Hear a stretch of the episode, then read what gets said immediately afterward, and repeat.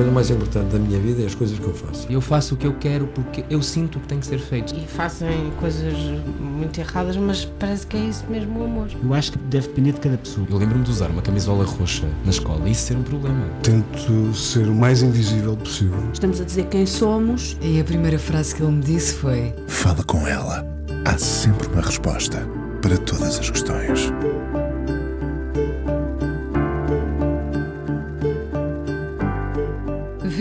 Campo, tem uma propriedade com uma reserva caça, uma barragem para a pesca, um restaurante onde os caçadores se juntam depois das montarias. Terá sido sempre um plano fugir da cidade? Sonharia com isto o homem que ajudou António Costa, Cavaco Silva e José Sócrates a ganhar eleições, chegando à maioria absoluta? Começou na rádio, foi despedido da Renascença em 1975 por ser de esquerda, esquerdista. O seu nome passou a estar associado à política, mas não só. Parece gostar de gente com desafios complicados. Melhor, não tem de gostar necessariamente das pessoas. Arrisco dizer que prefere os desafios complicados. E foi assim que, já reformado, se viu a trabalhar com António Costa para a maioria absoluta. Como Perder uma Eleição é o livro dele que não arreda pé dos tops de vendas. Quem compra este livro? Os políticos? O eleitor indeciso? Os assessores? Pessoas como eu que querem perceber melhor todos estes mecanismos do meio? O livro traz de volta nomes que, na verdade, nunca saíram da cena política, como, por exemplo, Passos Coelho. Pode um homem que deixou amargos de boca a muitos ser a salvação de um partido ou as más memórias são difíceis de apagar na política? E os comentadores são mesmo determinantes para elucidar o cidadão que se quer esclarecido? Assistiremos a um tempo em que os líderes valem mais do que o partido que representam e a rua deixou de ter importância na campanha para tudo se ganhar num debate televisivo. Tantas questões abordadas neste livro onde nem Zé Albino escapa. Já agora, quem se lembrará ainda desta estrela fugaz das últimas eleições? Paixão é o nome dele do meio. Luís Paixão Martins, hoje no Fala Com Ela, gosta dos sopranos e não pode ser em vão, já que lida com gente capaz de ultrapassar algumas fronteiras. Olá, Luís. Olá. Obrigada Inês. por estar aqui no Fala Com Diz Ela. bom dia, boa tarde ou boa noite. Olá. Olá. Olá, olá, é sempre bom, não é? Já agora, o Zé Albino, porque eu fiz o teste lá em casa eh, eh, e de facto não se lembravam já. É para perceber eh, o poder destas estrelas Sim, mas hoje em dia. naquela altura, como eu digo no livro, era mais conhecido que 99% dos cabeças de listas do, do PST, e Tem. para não ser antipático, do PST, do PS, do PCP, etc. Isso. Zé Albino, gato, Gato. de Rui Rio, que protagonizou tal episódio fofinho, eh, como lhe chama, e eu gosto da forma como escolheu dizer fofinho em vez de soft, como aliás sublinha. Eh, Sentiu-se muito livre a escrever eh, eh, este seu livro. Muito, muito, muito à vontade mesmo, não é? Eh, eu- o, o meu filho diz que eu estou inimputável, que é, uma é um atributo que se dá às pessoas quando se chega a uma certa idade, como é o meu caso. No meu caso, porque deixei de ter relações profissionais há meia dúzia de anos já, parece que não, mas já foi há muito tempo. Ahm, e depois, eh, porque sou assim, não é? Eh, Sempre foi assim. Sim, sempre pensei por mim, não é? Sempre sou muito independente nesse sentido, muito autónomo, se quisermos, não é? E o facto de ter tido muitos clientes reforçou a minha autonomia, porque não há nada pior do que só ter um patrão ou um cliente. Eu habituei-me a não ter um patrão nem um cliente, ter vários, e portanto reforcei a minha autonomia. Eu pensei que em vez de autonomia ia dizer autoestima também. É, na- no, trabalho de, de, de consultor de comunicação não há autoestima. Portanto, se podemos, se quiser, debater esse tema. Alguém que, que recusa tantos clientes não tem uma. Tenho muito, mas depois no papel de consultor de comunicação não tenho ego. É é preciso ver isso. Ou seja, eu tenho muito ego na minha vida eco-profissional, não é? Se quisermos. Isso ajuda-me, aliás, a enfrentar eh, a vida, não é? É bom. Estou sempre disponível para aquilo que me apetece. Mas depois, no trabalho de consultor de comunicação, nós temos que perceber que não há ego. Ou seja, os clientes, seja políticos, seja empresários, seja o que for, não me pagavam para ouvir as minhas opiniões. Pagavam-me para eu conseguir perceber melhor, talvez, antecipar as reações dos públicos com quem eles tinham que interagir. Na minha atividade chama-se engagement, ou a interação. Um, e antecipar e ajudar a gerir melhor a relação com esses públicos. Portanto, não tenho, nesse aspecto, do ponto de vista, quando, quando me contratam, se quiser, perdi o ego. Isso Até não porque me impede, o ego é, é deles, não é? Exatamente. Isso não me impede de dizer que não, pelo contrário. Já agora. Uh, talvez a propósito, quando às vezes alguém me dizia, comparava os preços que eu praticava com preços de concorrentes meus, eu dizia, por esse preço, arranje lá alguém na minha empresa que diga que sim. Como eu é para dizer que não, sou mais caro. Portanto, eu digo muitas vezes que não, não é? Mas o, quando eu digo que não, não é por causa do meu ego, é porque sinto que alguma coisa não funciona daquela maneira, porque estudei, li sondagens, fiz estudos, tenho de, sensibilidade. Fez-se de caro muitas vezes. Sim, sim. O, o marketing uh, da empresa que eu criei em 86 foi é toda a dizer que não foi sempre a dizer que não, tinha sempre recursos a menos. Até às vezes era um bocadinho estranho, porque as pessoas estão habituadas a uma atividade comercial normal, a porta está aberta, e porque é que não, não, não, não me aceita como cliente? Porque não tem recursos. Não é curioso como as pessoas perseguem o não? Sim, é isso que acontece também Sim. nas relações eh, sentimentais. Sim. Nós vamos atrás. Eu aí tenho menos experiência. Tenho menos. menos. claro, eh, dada a sua idade, não é? Um, é difícil explicar a política a quem vive fora dela. Não, quer dizer, não se fala de política, não é? Ou seja.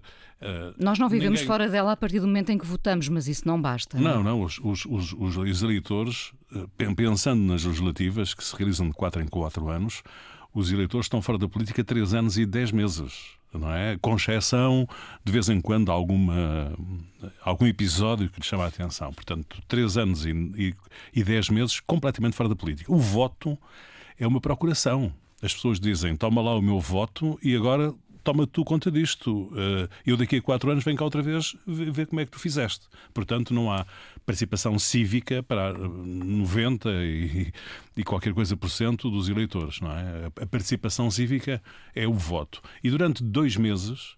Ehm, há uma mudança, digamos, na agenda dos portugueses e das portuguesas, porque nesses dois meses dão atenção à política, não é? Daí a importância das campanhas eleitorais. Não é? que hoje em dia são de facto diferentes, não é? Têm um molde diferente. Quando fala no seu livro, e percebemos isso até pelas últimas eleições, uh, a rua perdeu poder, não é? Uh, e será que tudo se decide mesmo na televisão? Eu acho que sim, mas eu não vejo que isso seja muito diferente do que no passado, não é? Ou seja. Uh há menos cumplicidade entre os jornalistas.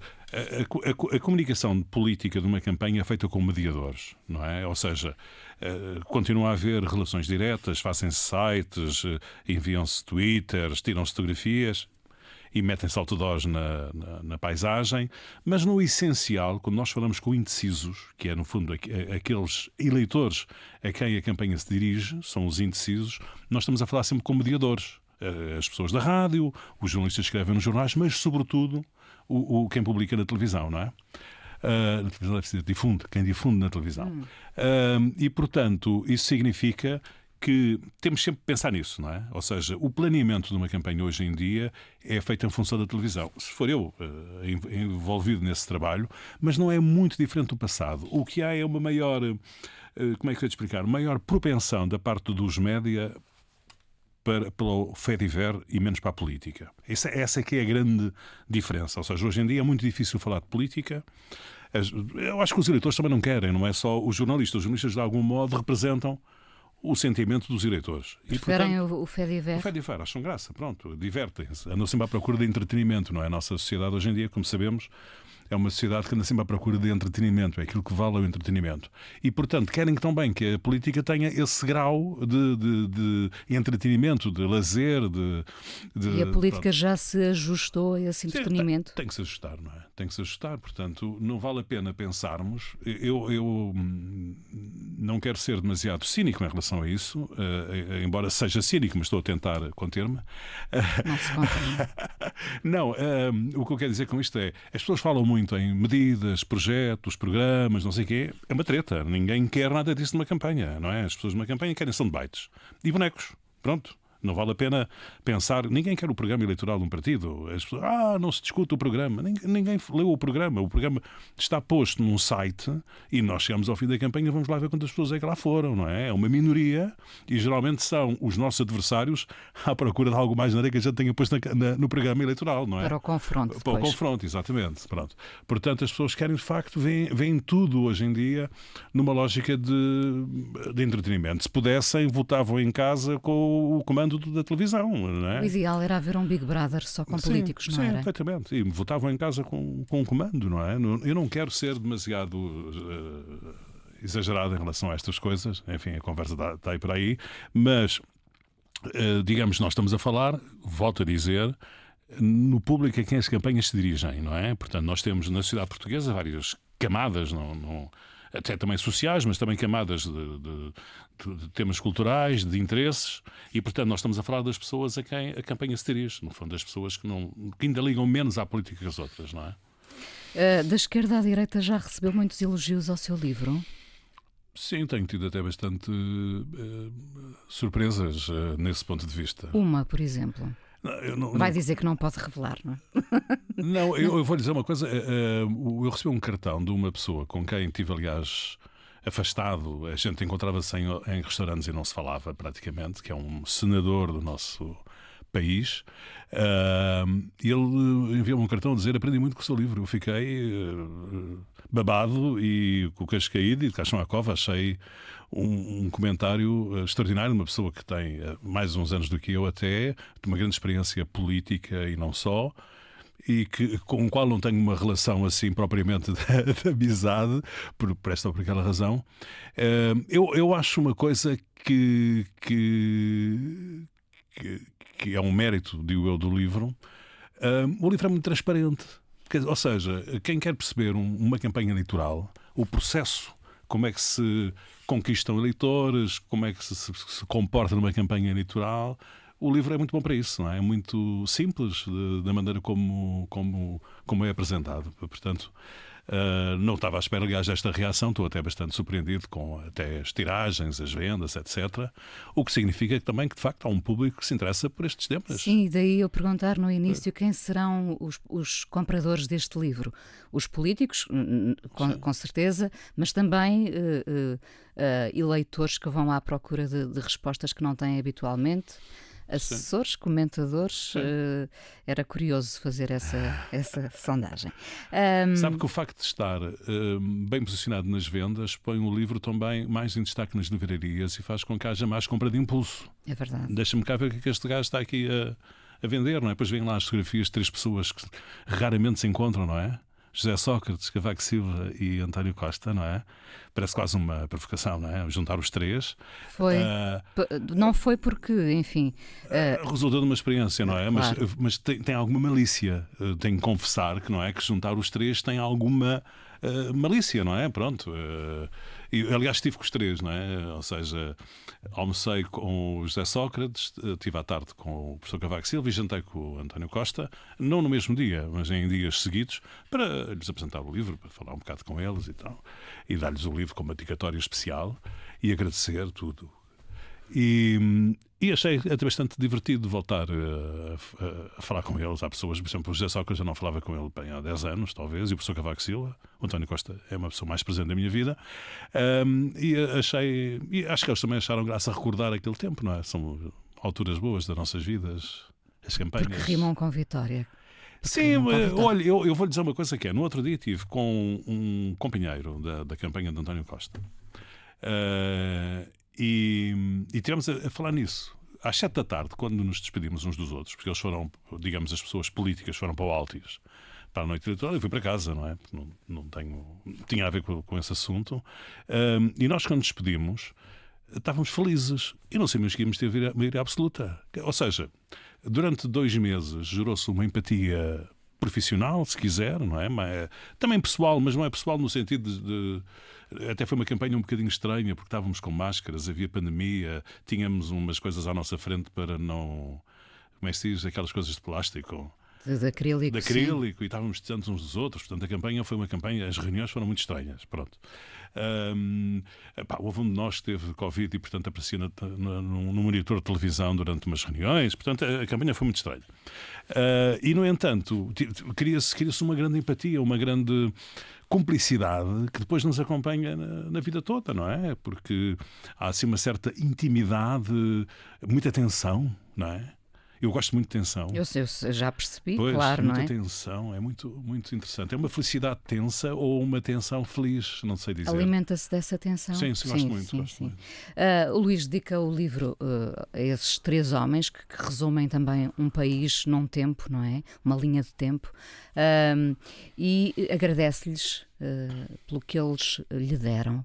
Uh, o que é que lhe deram? Está grato por quê, exatamente? É, várias razões. Uma delas era um certo glamour, não é? Se não estávamos aqui a conversar, não é? Tenho que constatar que fartei-me trabalhar uh, noutras atividades, até talvez coisas estão mais do ponto de vista profissional, até mais engraçadas e mais relevantes, uh, mas estas deram um certo glamour, não é? Portanto, primeiro ponto para o meu ego, há esse. Há essa... Sua caderneta de cromos. exato, exato. há esse glamour. É, as pessoas não sabem, mas quem fez o marketing do casamento do, do herdeiro de Portugal em 1980 e tal, 90, fui eu, a minha equipa, no, nos Jerónimos. Pronto.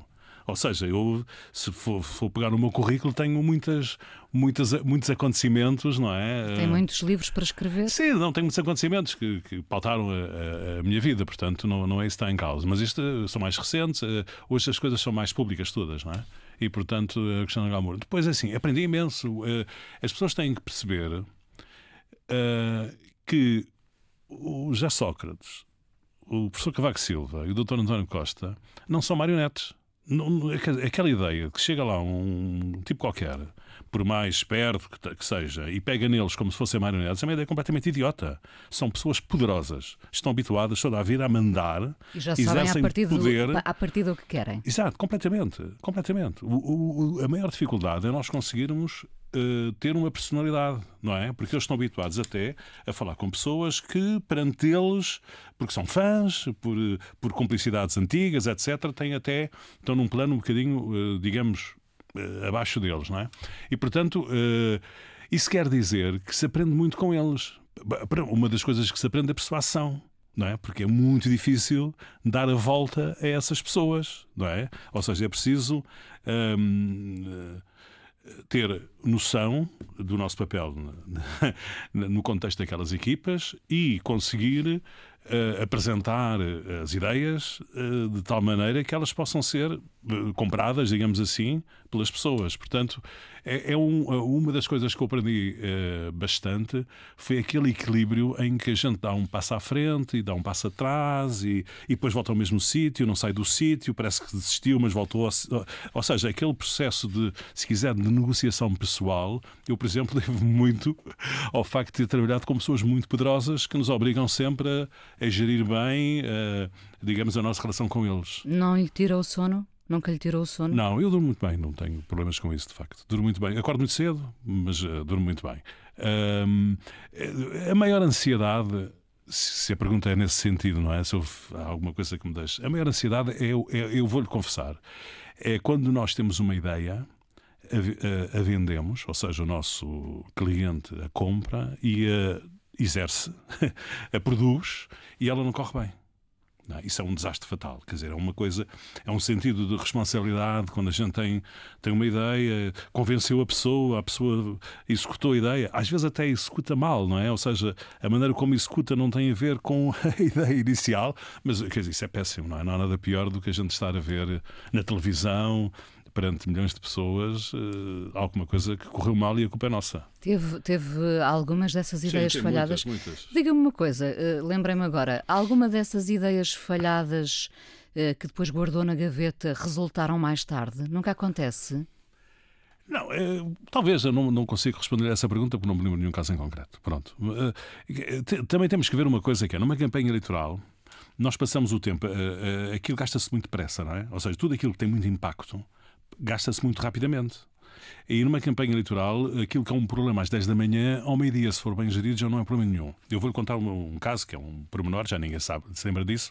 Nós tivemos uma sessão de endosso a António Costa na última campanha, pavilhão Carlos Lopes, salvo erro, mas não sei, porque não, não, só me lembro do problema, uh, em que a querida da Rosa Mota chamou nazizinho ao Rio Rio. Nazizinho é uma coisa que não se diz ninguém, eu compreendo que Bem ela. com o diminutivo, não é? Pois, não se diz ninguém, não é? Eu compreendo, ela é do Porto, o Dr. Rio foi Presidente da Câmara do Porto, ela deve ter compreendido mal a maneira como ele geriu a Câmara do Porto e numa conversa informal disse nazizinho. É uma coisa que não lembra a ninguém. Eu, portanto, ao meio-dia... Quando... Às vezes também me chamam, mas eu não levo a mal. uh, mas... mas uh, o que é que acontece? Ao meio-dia, quando alguém me chamou a atenção, olha, há um problema nazizinho, eh, bom, às duas da tarde já não havia nazizinho nenhum, porque entretanto eh, se lançou outra coisa qualquer e as pessoas foram atrás de outro, de outro, de outro tema, os jornalistas. De outro isco, não é? Sim, outra coisa qualquer, já não me lembro o que é que foi. A política vai de isco em isco. É, numa campanha ainda mais, não é? Porque, porque nós temos de estar sempre. Uma campanha é, é coerente, contínua e crescente. São as três, os três Cs técnicos de uma campanha eleitoral. E, e o, o, o, contínuo quer dizer que nós temos sempre a produzir conteúdos. Sempre. Ou seja, um para as 10 da manhã, outro para o meio-dia, outro para as 2 da tarde, porque as televisões querem dar diretos, depois querem dar o telejornal, querem fazer uma peça, querem entrevistar, e portanto passamos a campanha toda a inventar conteúdos que correspondam à fome, à voracidade dos médias, sobretudo da, das televisões. Uh, também os consome, não é? Portanto, as coisas também acabam por uh, ter. são dramáticas, têm muito impacto. Mas ao mesmo tempo, se nós gerirmos bem, e se, se nos interessar, é bom que tenham muito impacto. Se, se não nos interessarem, pronto, passa, não é? Vamos à primeira canção. Luís, ah. uh, o que é que escolheu? Olha, eu, eu, eu fui muito simples. Escolhi uma das primeiras e uma das últimas canções da minha vida.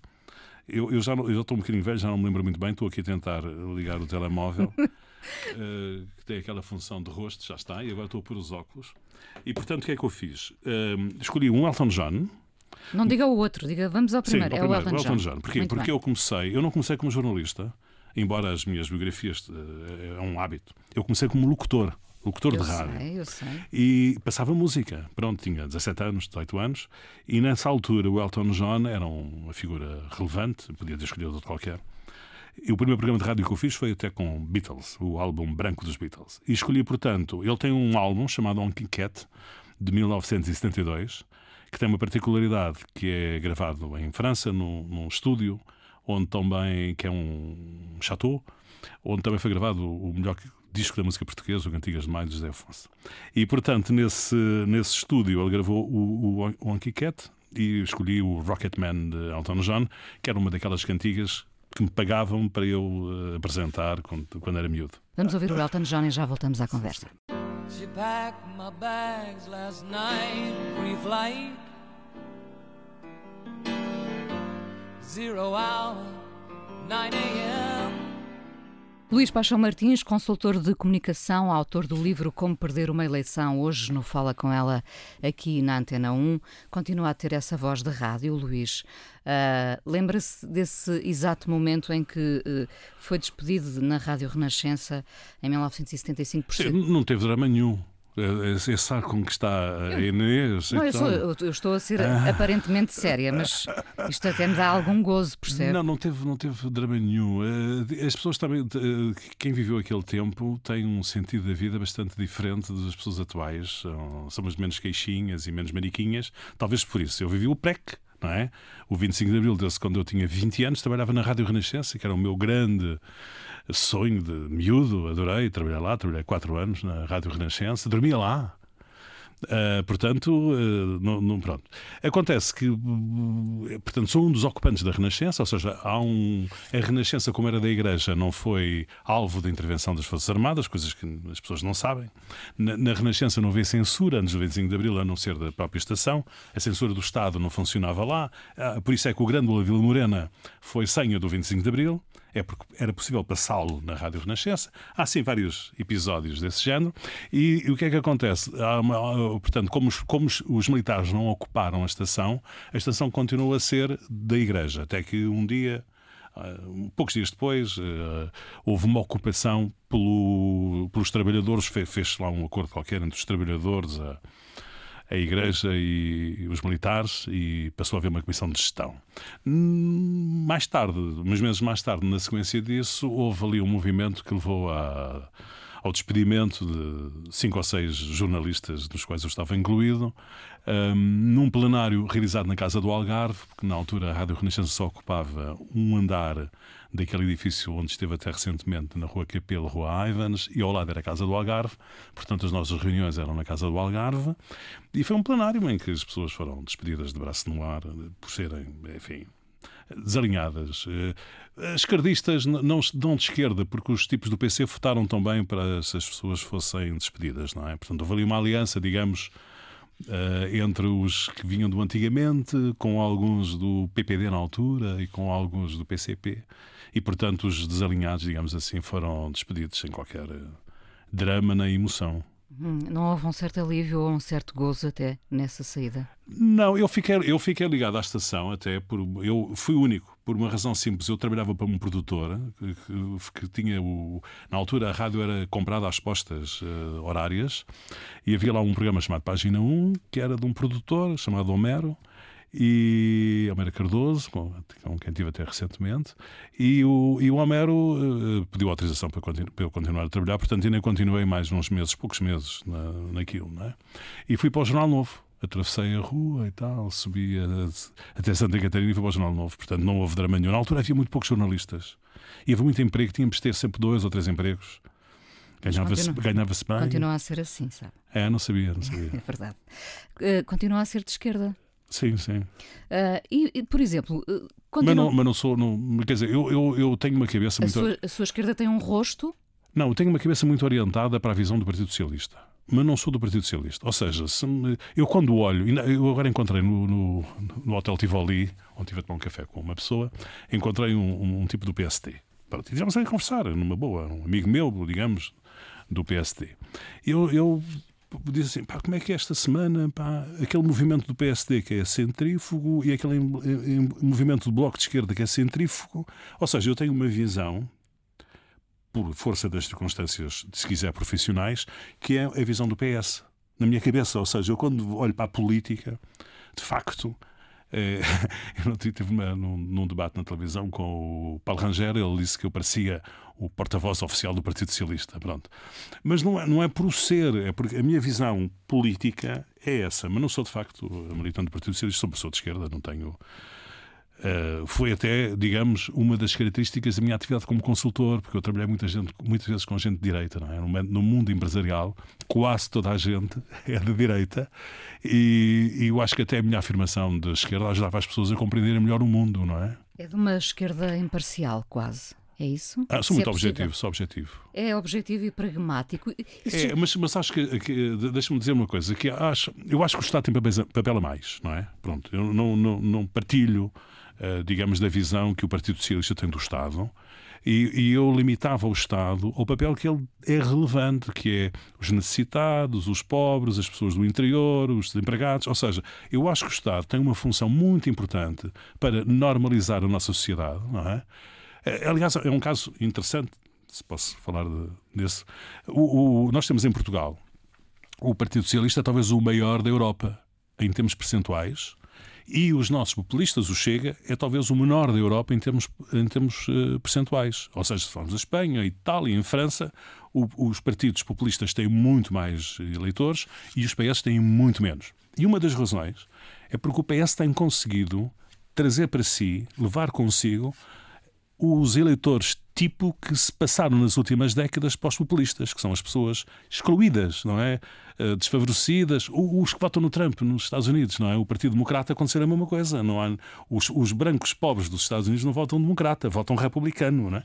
Uh, e uma população mais envelhecida a votar sim, PS, sim, é? sim, sim, a partir dos 65, 65 anos, sim. a partir dos 65. Uh, digamos o PS conseguiu captar, uh, atrair o eleitorado de Cavaco Silva. É a partir dos 65 anos, enfim. É, grosso modo, foi isso que aconteceu. Mas, portanto, a minha visão, do, de, digamos, de, da nossa sociedade é uma sociedade justa e equilibrada. Nesse ponto, não é uma sociedade sem oportunidades, em que é tudo igual. Não é isso, não é isso que está em causa, não é? Portanto. Uh, António Costa é mais forte uh, que o próprio PS?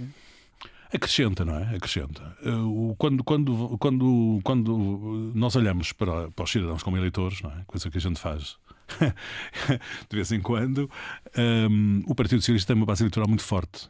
Um milhão, um milhão e duzentos mil pessoas que votam sempre no PS ou se abstêm, não é? Pronto, são aquilo que se chama base eleitoral. O PSD também tem, não, não estou a, a excluir o PSD, também tem um milhão, um milhão e duzentos mil pessoas que votam uh, na sua, sempre naquele partido ou se abstêm.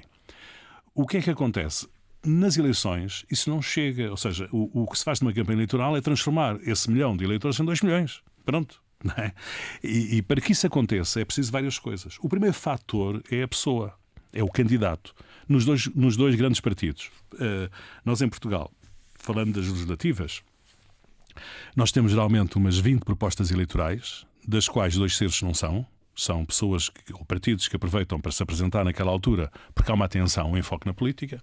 Depois sobram oito partidos, sete, nove, em relação aos quais nós elegemos deputados. Quer dizer, quando as pessoas metem a cruzinha é projeto deputado. Há dois que são diferentes, em que a mesma cruzinha vota duas vezes. Vota no partido e vota na pessoa candidata a primeiro-ministro que é o PS e o PST. Na nossa história toda democrática, só, os portugueses só quiseram dois partidos a formar governo. Não, não quiseram mais nenhum. E, portanto, os eleitores que votam no PS ou no PST, na prática, com a mesma cruzinha, estão a votar em duas coisas diferentes. Estão a votar para deputados e estão a votar para primeiro-ministro. E há algumas dessas pessoas que só votam na cruzinha do partido porque querem aquele senhor primeiro-ministro. Da mesma maneira que há umas pessoas que não votam num partido porque não querem aquele senhor primeiro-ministro. Se não fosse aquele, votariam, mas sendo aquele, não votam.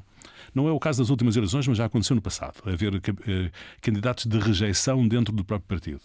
Portanto, isto para dizer que o António Costa tem uh, o mérito de acrescentar um grande valor ao Partido Socialista. E isso é, é, é fácil de perceber, uh, porque ele deve ser, na história da nossa democracia, não é agora, na história da nossa democracia, uh, um dos poucos políticos que exerceu o poder durante tanto tempo que não tem taxa de rejeição praticamente nenhuma. Ou seja, o António Costa passeia os quinzinhos lá da rua dele, no bairro dele, quando quer, ninguém o incomoda, pelo contrário, faz um focus group. Basta falar com ele, porque ele traz sempre umas conversas que alguém lhe contou, não é? Lá na, na rua. Entra num restaurante, as pessoas cumprimentam, -no, ou seja, o nosso Presidente da República é a mesma coisa, não é? Ou seja, nós temos uma sociedade desse aspecto bastante interessante, porque somos muito tolerantes em relação, apesar de tudo aquilo que, dizemos, ouvimos dizer no táxi, hum, temos uma sociedade muito, muito tolerante. Mas, de facto, na história da nossa democracia, é difícil encontrar uma pessoa como. Não, não há outro, não é? não é? Mesmo agora, mesmo. Mesmo agora, exatamente, mesmo agora, não é? Um, e depois as pessoas até o acusam de. Acusam, não é? De. A equipa não é boa ele está cansado. Quer dizer, não, não são propriamente hum, acusações eh, a ele, não é? Às qualidades políticas dele. Eu devo dizer que na campanha, que estudei um bocadinho em pormenor esses dados, um dos problemas que nós tínhamos era as pessoas acharem que ele ia resolver tudo. Quase que não valia a pena votarem, porque ele safava-se. Não é? Como se tinha safado uh, na geringonça.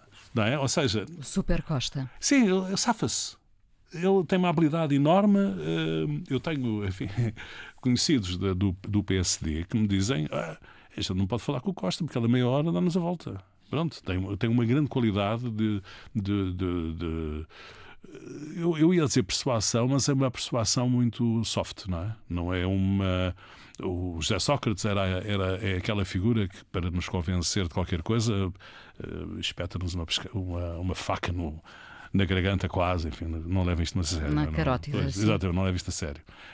O António Costa não é nada assim, é o contrário disso, é o oposto disso. Mas, Chama-lhe determinado ao José Sócrates, uh, dizendo que é um, é um adjetivo simpático, não é? Sim, sim. uh, dá, sim dá... Mas, gosto, mas gosto do estilo, não, não, não queria.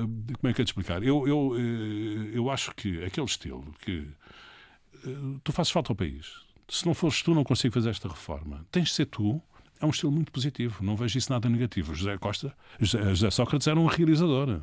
Era uma pessoa, ele conseguiu fazer em dois. Eh, ele foi uh, ministro ou secretário de Estado do António Guterres, adjunto, e fez duas ou três reformas que as pessoas já não se lembram. Um, depois, como primeiro-ministro, teve dois anos maravilhosos de, de, de, realização, não é? Porquê? Porque tinha um, um feitio terrível. Não é? de, de, tinha vontade de concretizar, de realizar, pronto, não é? Eu costumo fazer um exercício de perguntar à mesa quem é que aqui, quando se começa a falar mal, inevitavelmente, do José Sócrates, eu pergunto sempre quem é que aqui já votou José Sócrates. Sim. E quase toda a gente. 2 milhões 551 claro, pessoas. Claro. Uh, dá conselhos a António Costa ainda, ou, ou depois ou depois da campanha acabada uh, separam-se as águas e, e, já não há mais. Eu, eu tenho, sobretudo, ouço conselhos dessas pessoas, não lhes dou conselhos. Ah. Ouço conselhos, né? quando tenho a oportunidade para me encontrar com eles, ouço conselhos, não, não dou conselhos. A minha vida não é dar conselhos, as pessoas estão muito enganadas. Hum. Tem bem traçados os seus limites para o que quer e o que não quer fazer? Faria uma campanha do Chega, por exemplo? Não, não, mas eu, eu não, não quero ser uh, nem hipócrita nem vaidoso. Uh, Seja só um bocadinho vaidoso. Pronto. Não, não, quer dizer, eu já fiz coisas na vida que não são propriamente. É, olha, vou, vou, dar um exemplo. Eu trabalhei com o Futebol do Porto. Eu, eu, sou do Sporting, não é? Bom, um, e e o, o António Henrique, que era lá diretor de, do Futebol do Porto, que era uma pessoa que era da área da comunicação até no passado, uh, dava-se comigo e dizia: venha trabalhar para o Futebol do Porto e tal. Eu trabalhava para o Porto é, investimento no Norte, vou agora trabalhar para o Porto. Epá, e há um dia em que o projeto era tão engraçado, mas não, não era no sentido uh, positivo, talvez até negativo até, eu sei, epá, é agora que vou trabalhar com eles. Portanto, não, não estou a dizer com isto que sou um santo, não é? Nesse sentido, uh, mas... Um, eu tenho uma certa atração pelo abismo também, não é? Pelo, pelo difícil, pelo desafio, não é? Que é uma coisa sempre que, que gosto de fazer. Como é que eu resolvo este problema? Um, e agora, há coisas, quer dizer, o problema do, do Chega não é, não, nem é. Quer dizer, aquilo é um registro que me repugna, não é? Pronto, não, não, não interessa nada, não é para o caso, é, repugna. Falámos há pouco da, da questão de, dos, dos, debates televisivos, mas sobretudo uh, dessa, dessa ideia do entretenimento, não é? E já agora a imagem, a própria imagem, também conta, porque fala uh, a determinada altura no livro do, do João Coutinho de Figueiredo, da Iniciativa Liberal, foi alguém que se expandiu muito favoravelmente na televisão, não é? Uh, conta de facto ter uma boa figura ou conta o saber estar, aquele à vontade que ele teve? Eu, eu, não sei se ele tinha muita vontade, porque ele nunca tinha estado em televisão São aberto. Eu conheci o Coutrinho, ele foi presidente do Turismo de Portugal e a LPM era fornecedora do, do Turismo de Portugal na altura e, portanto, até me, tive umas reuniões com ele e ele era, digamos, em termos políticos, um novato, não é? Portanto, eu acho que, eh, se não estou em erro, as duas únicas vezes que ele esteve em sinal aberto na televisão, as duas primeiras vezes foi com o Rui Rio e o António Costa. Bah, que teve impecável, foram Mas também eu vi, por projeções... exemplo, para a meia-noite, percebe? Ele, ele, de facto escolheu... Uh... É, mas não é a mesma coisa. Claro que não é, mas, mas quando eu digo que se expandiu favoravelmente é porque ele, ele soube seduzir. Decidiu, ele desenhou a imagem da iniciativa liberal. A iniciativa liberal, que nós vimos nas eleições, vamos ver se na próxima serão assim, tenho até bastantes dúvidas sobre isso. A iniciativa liberal foi desenhada pelo Coutrinho. Pronto, realmente, não é? Era um partido que quase não existia, tem um problema enorme de, de nome, é? de registro. Hoje em dia ninguém registra os partidos com os nomes que eles uh, deveriam ter.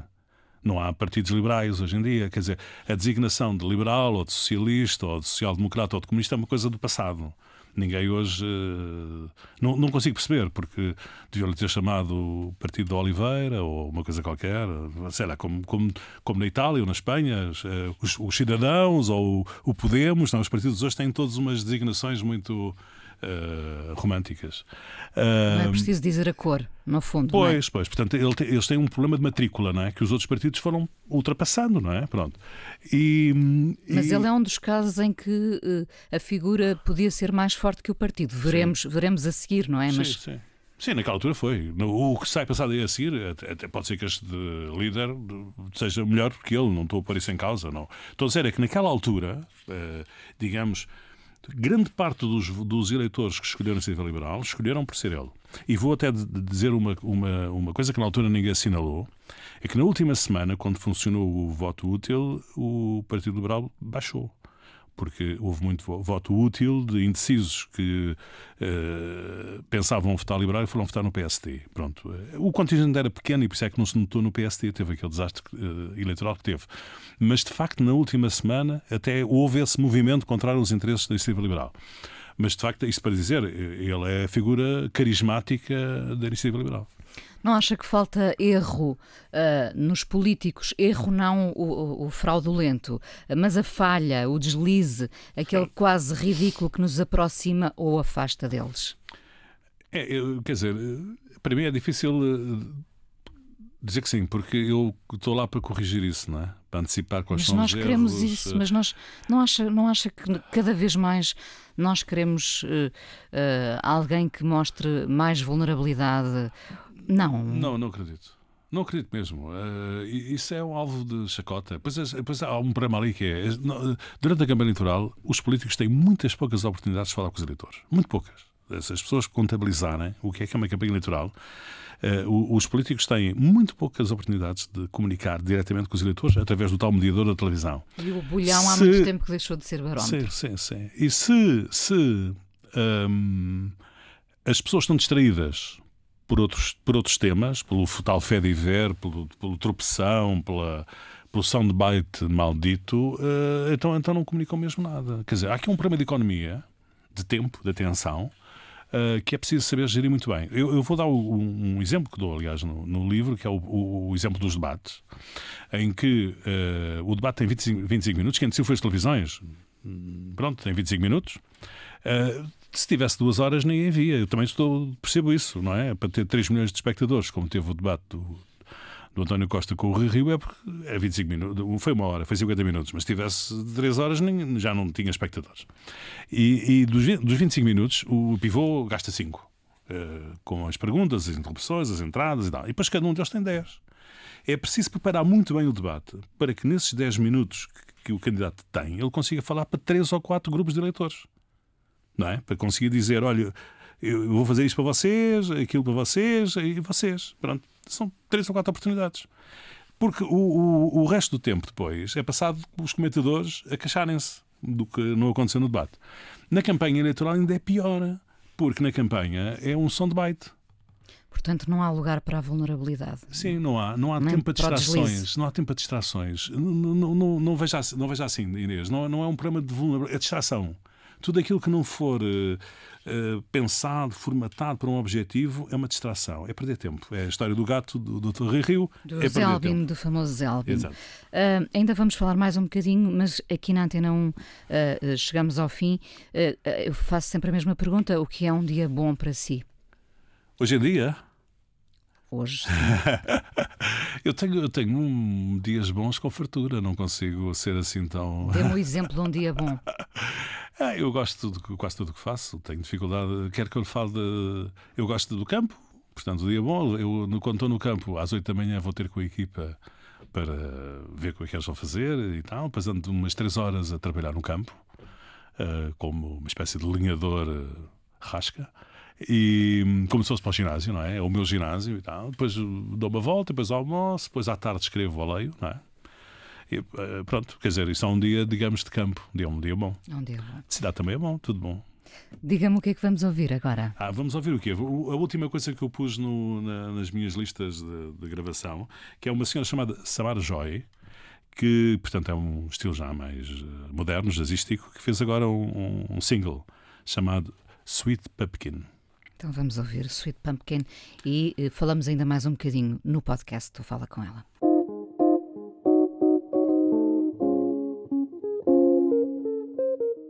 Luís Paixão Martins, hoje no Fala Com Ela, autor do livro Como Perder uma Eleição, preferiu ir pelo lado da derrota para não parecer muito convencido. E porque lá está, a responsabilidade também era muita. É, o, o, o livro é uma teoria geral de uma campanha eleitoral. Ou seja, eh, digamos, o livro podia ter sido escrito de qualquer outra maneira, podia ter sido os ensinamentos, porque é uma teoria, não é? Não, é uma teoria que não é, digamos, académica. É, é giro nesse sentido, ou seja, o que, é, o que é que eu fiz, onde é que eu estive, o que é que eu vi e transformei aqueles acontecimentos em teoria. Pronto. Uh, depois, o, o, devo dizer que o, o, editor, quando falou comigo, disse: ah, tu, o Luís deve escrever um livro sobre como ganhar eleições e tal. E tal. Eu disse-lhe: é nem pensar, vou escrever um livro sobre ganhar eleições. Bom, e, e, e, o assunto ficou assim um Depois toda a gente tentava seguir a fórmula e não, e não colava, Sim, eu, não é? acho, eu acho que é até um bocadinho idiota, porque o, o como ganhar eleições não se pode escrever num livro, não é? Porque, digamos, uma, uma coisa é nós estamos aqui a conversar. E outra coisa é estar num processo eleitoral em que acontecem uh, eventos, de, saem de, no meio das pedras, estão sempre a sair e tal, e portanto nós temos que estar sempre ali a adaptar-nos, não é? Portanto, não há nenhum livro que nos diga como é que, como é que nós vamos reagir numa Câmara Eleitoral. O que eu escrevi foi um livro como é que há uns pecados mortais, alguns, outros menos, que uh, fazem com que não se perca uma campanha, não é? Portanto, apesar de tudo, isto. Uh, Evitar isto, não é? Exatamente, apesar de tudo, isto limpa, digamos, a, a onda. Ou seja, a gente tem um mar agitado, se tomarmos este barco, não nos afundamos. Mas o, barco, o mar continua agitado, não é? É nesse sentido, portanto, é um livro que uh, apresenta, digamos, as dificuldades, que, os erros que as pessoas uh, costumam cometer. Eu aposto que já há gente que sabe decorar o livro. um, fiquei a pensar no seu, no seu complexo turístico uh, que tem um bocadinho de tudo, não é? Caça, pesca, ah, lago, uh, enfim. Barragem, barragem. Barragem. barragem, barragem. Uh, tem, é... uma, tem uma barragem espetacular, aí com um quilómetro de comprido. Pronto, então vamos fixar na, na, barragem. É, é propícia para deslocações propositadas de políticos ou aspirantes a líderes irem ter consigo do género encontro na barragem às 19h30. Acontece ou não, Luís? É muito longe, nunca lá, nunca lá vem. Não, não, não. não, lá vem, nunca lá vem. Cria um é muito longe, é muito bom. Muito bom. Cria um bocadinho de ficção aqui, até porque fala no Não. livro do Sorkin.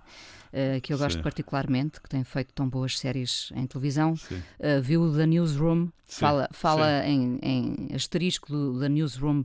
Um, Porquê é que em Portugal uh, não haverá um Will McAvoy, um, um pivô que seja parcial um, e com isso ter o seu público? Ou, ou, ou isto é matéria é, inflamável e um terreno demasiado perigoso? Não, vou-lhe vou contar. Uh, há pouco falei por causa da história do, da, da, da, atual situação política, o que está acontecendo no PSD e no, e no Bloco de Esquerda.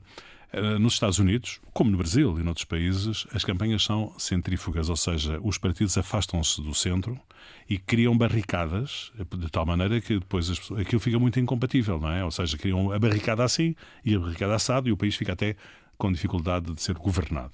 Em Portugal as campanhas são centrípetas, ou seja, os partidos todos correm para o centro, mesmo o Bloco de Esquerda e o PC e tal, todos vêm, convergem, convergem para o centro.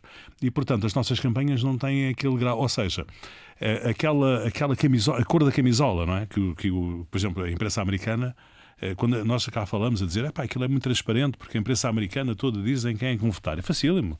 Os, os jornais são, são democratas, votam nos democratas, tanto faz. Como, como e os acontece no Brasil, exatamente. No Brasil. Em Portugal isso não acontece, não é? Porque, no fundo.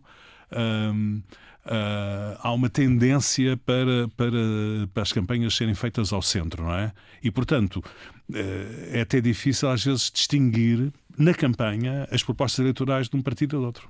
Uh, os, comentadores, que são muitos agora, tornaram-se importantes, têm peso na forma como nos aproximamos dos políticos ou, ou nem por isso? eu acho que falham numa coisa, eles têm muito peso naquilo que os políticos pensam da política que é um bocadinho diferente. Ou seja, no circuito fechado da política, os comentadores têm um peso enorme. Pronto. Uh, fora da política, eles falham na, na, divulgação, ou seja, eles fazem muito comentário e pouca análise, que é um defeito para mim enorme. Ou seja, uh, a análise dá mais trabalho, não é? Com certeza. É, para já, a análise obriga a ter, a ter contactos. Não é? Ou seja, eu não acredito num comentador que não contacta fontes, não é? Ou seja, um tipo que uma vez por semana vai dar as suas opiniões. Isso não interessa nada. O que é bom, vou dar um exemplo, o Luís Marques Mendes. O Luís Marques Mendes leva sempre umas informações, porque fez uns telefonemas, alguém lhe disse, é uma pessoa importante, alguém lhe telefonou, e portanto os comentários que ele faz têm uma componente de comentário, mas também tem uma componente de análise. É uma coisa que nos enriquece, ficamos a saber mais quando o ouvimos. Ou seja, não é só as opiniões dele, é a análise que ele faz, influenciada, parcial, o que se quiser, mas é, é uma análise. Uh, o, isso, isso, é um, é, ele é um, um eu, eu, costumo dizer esta, esta, palavra em relação, este adjetivo em relação ao Presidente da República, mas o caso de Marcos Mendes também é que é um explicador. É uma pessoa que tem a preocupação de, em sinal aberto, na televisão, uh, explicar em horário nobre uh, o, o, fenómeno da política. Já agora, o Paulo Portas não é assim? É, talvez, mas o Paulo Portas faz sobretudo de coisas geoestratégicas, não é? Não tem a mesma. Não é a mesma coisa, não estou a pôr em causa nada, pelo contrário, mas a visão dele não é. é ele quer uh, transmitir a imagem de que é um, um cidadão do mundo e o Luís Marcos Mendes transmite a imagem que é um cidadão de Portugal. Portanto, há uma diferença nos comentários de um e do outro. Mas os dois fazem a mesma coisa, fazem análise, análise. não é? São, são duas peças muito ricas. Epá, o, o, os comentadores que chegam ali porque uh, são um bocado obrigados até a fazer um discurso contra aquele partido, contra aquela iniciativa, não acrescentam muito, nem ajudam a divulgar a política, não é? Não, não vejo ali. Embora aquilo transforma eu no livro explico a diferença entre os fãs e os outros, não é? Aquilo é para fãs, não é? Eh, eles falam para fãs, pronto. Para, para, e é como se tivesse uma claque lá em casa a bater palmas quando eles dizem eh, as coisas do costume, pronto. Isso não, não enriquece nada o conhecimento da política da parte dos indecisos, não é? O Luís nunca. Estarão não... a ver ali nessa altura uma, uma novela qualquer. Sim, altura, o, próprio, o Luís evita ver televisão, não é? Porque... Eu nunca vejo. Nunca não, mas não é por evitar, não vejo. Não eu consigo passar uma semana sem ligar a televisão. Vê as notícias onde? No telemóvel? Eu no Twitter. No Twitter. Eu pois sou é, um pois Twitter. É, pois é, eu sei. Sou sei, um Twitter. Sei, tenho, lá, tenho lá o que quero ver. O Twitter é nesse aspecto. Eu sou, eu já agora, eu fui jornalista. Um, quando perguntavam-me de que jornal e tal, eu não eu era da rádio e depois fui agencieiro, fui muitos anos agencieiro e a minha formação de jornalista é de agencieiro. E portanto, aquela coisa do lead, que é, portanto, aquelas duas frases. Para si continua a fazer muito sentido. muito sentido. E o Twitter é isso, não é? Portanto... Mas não é o Hemingway dos 140 caracteres, não é? uh, uh, não, não fechou a porta a propostas profissionais? Ou fechou? Neste não, momento não, já... não faço, não faço. Não trabalho, não trabalho. Não, já, não, não tô... já não vai trabalhar não, mais? Não, não trabalho mesmo, não é? Quer dizer, não podemos confundir. Uh, como é que eu te explicar? Não, não tenho uma, parte, uma, uma, eh, uma montra, não tenho montra, não tenho loja aberta, não é? Portanto, não, não tenho atividade profissional. Isto não me, não me impede, no entanto, de, de fazer o que me apetece. Portanto, mas não estou a dizer que não faço, estou a dizer é que não é, é o que me apetece. O que, o que é que tinham em particular as personagens dos Sopranos? Em Soprano, por exemplo. É, é, é, primeiro mostram que a vida de uma pessoa má é tão difícil uma vida de pessoa boa. Não é? Gente, eu tinha imensa pena lá do. Do Tony Soprano. Sim, tinha imensa pena. Teve uma vida desgraçada, não é? Pronto.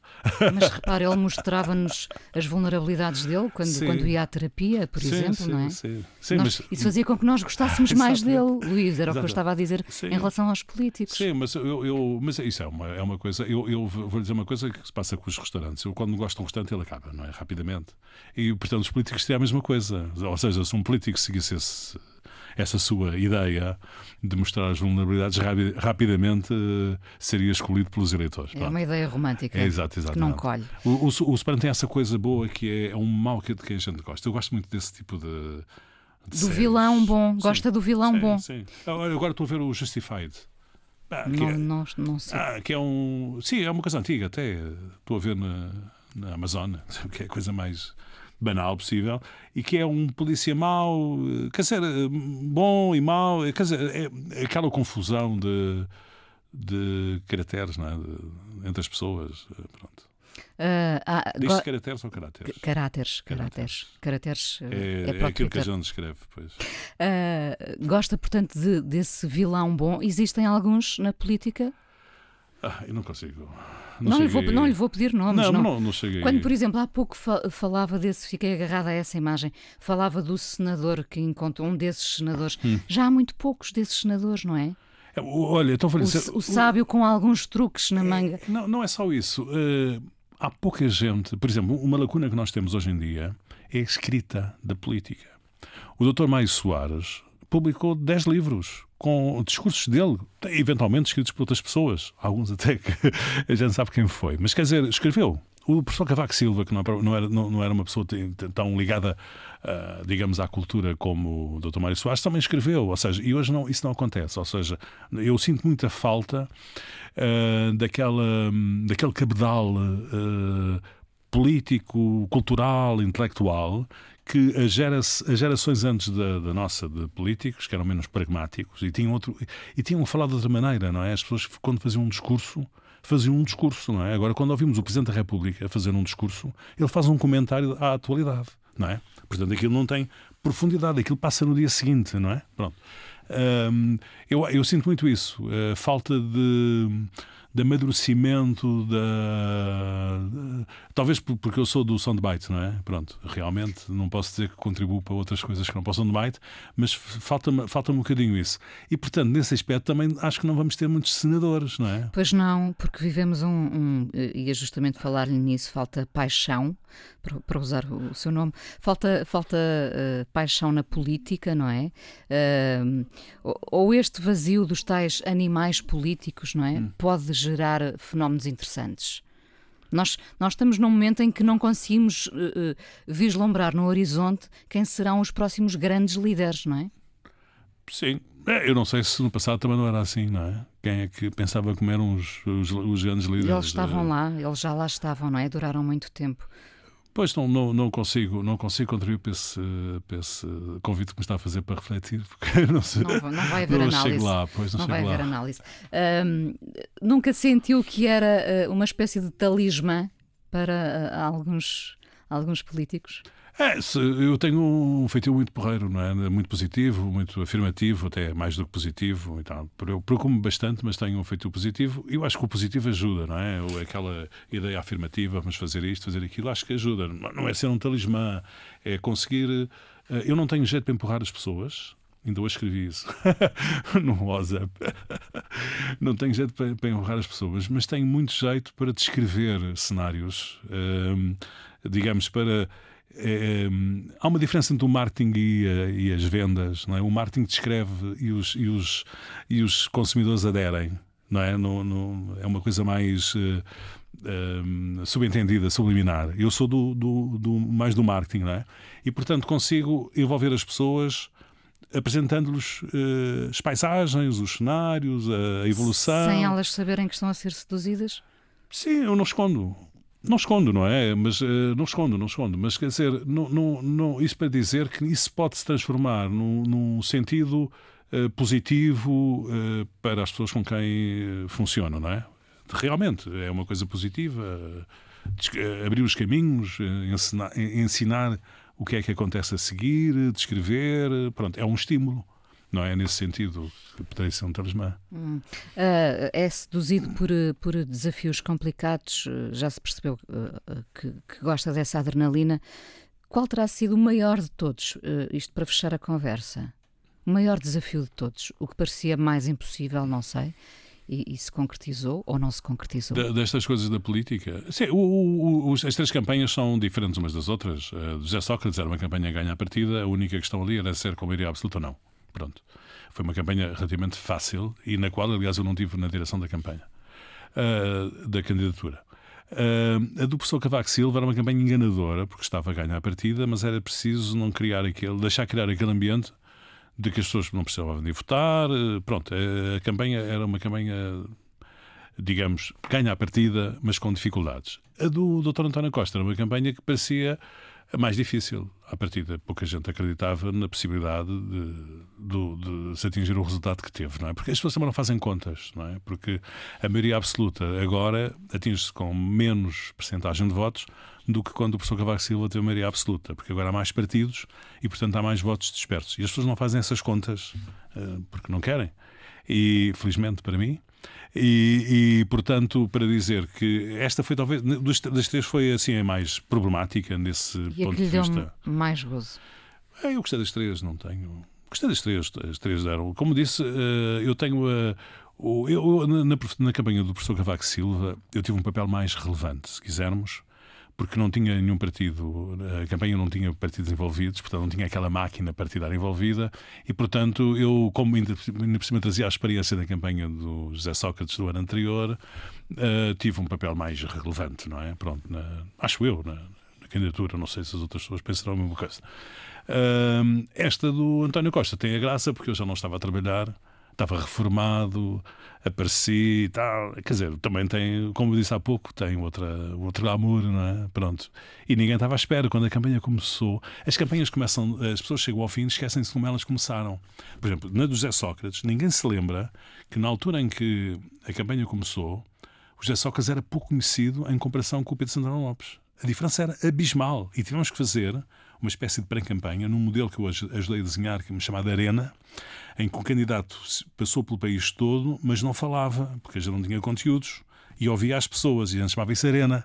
O tipo sentava-se no meio, as pessoas diziam coisas e as televisões davam à noite na televisão, e com isso ganhava notoriedade. Pronto, só para se ter uma ideia, que hum, as abordagens. Uh, quando chega ao fim diz, ah, mas todo, o tipo era conhecido. Não, no princípio não era. Pronto. A do professor Cavaco Silva tinha, teve também um, um, um aspecto muito importante, embora fosse anterior à minha chegada, que é a capacidade que ele teve de conseguir ser um candidato independente, não é? Tendo sido ele o rosto do PSD durante 10 anos, não é? O, o presidente, o primeiro-ministro, etc. Ele conseguiu, eh, portanto, como estou a dizer, nem, nem muito para isso, aproveitei, aproveitei esse, esse andamento que eu já tinha introduzido Uh, pronto. A, do, a de António Costa, ninguém dizia que ele, inclusive, que ele ganharia as eleições, não é? Porque estava cansado, porque tinha uma derrota. O António Costa tem um aspecto engraçado, que é que eu disse, aliás, na primeira reunião que tivemos quando foi da, da candidatura, que o primeiro, o principal contributo do Dr. António Costa para a nossa democracia é a criação da geringonça. Ou seja, um dia há de se dizer que o, o, o, o político que integrou o Bloco de Esquerda e o PCP no eixo da governação foi o Dr. António Costa. É a maior contribuição que ele fez para a nossa democracia. E, no entanto, naquele dia em que nós começámos a falar, ficou claro que ele tinha que matar a geringonça. Quer dizer, ou seja, que já estava, a geringonça estava ultrapassada, mas que tinha que haver da parte dele um, digamos, ele tinha que deitar para trás das costas o carinho, eh, a paixão, o, o cuidado que ele tinha tido para, para criar a geringonça. Portanto, são coisas que hoje parece um bocado ridículo falarmos delas, mas que naquele momento são de, de um certo dramatismo, não é? De, é um, é um dos cúmplices, portanto, da morte da geringonça. É, ela, é, do meu ponto de vista, ela já tinha, tinha morrido quando os, os dois partidos da, da esquerda do, do, do, PS votaram contra o Orçamento de Estado, não é? Mas não tinha sido declarado o óbito. Portanto, ainda podia haver nos eleitores a ideia de que podia haver uma nova geringonça. O primeiro problema que nós tínhamos era explicar aos eleitores da geringonça que estavam órfãos, que não ia haver geringonça. Que votar no PC ou no Bloco de Esquerda não era a mesma coisa que votar no PS e na geringonça. É o primeiro problema que nós tínhamos, não é? E, portanto, nesse aspecto foi preciso uh, declarar o óbito. Pronto, não é bem matar, é certificar que o corpo já estava morto. Sim, tenho essa contribuição. Acho que é uma boa maneira de fecharmos a conversa. Obrigada por ter vindo ao Sim, Fala Obrigado, Inês. Deus, coisa mais importante da minha vida é as coisas que eu faço. Eu faço o que eu quero porque eu sinto que tem que ser feito. E fazem coisas muito erradas, mas parece que é isso mesmo o amor. Eu acho que deve depender de cada pessoa. Eu lembro-me de usar uma camisola roxa na escola e isso ser um problema. Tento ser o mais invisível possível. Estamos a dizer quem somos. E a primeira frase que ele me disse foi: Fala com ela. Há sempre uma resposta para todas as questões.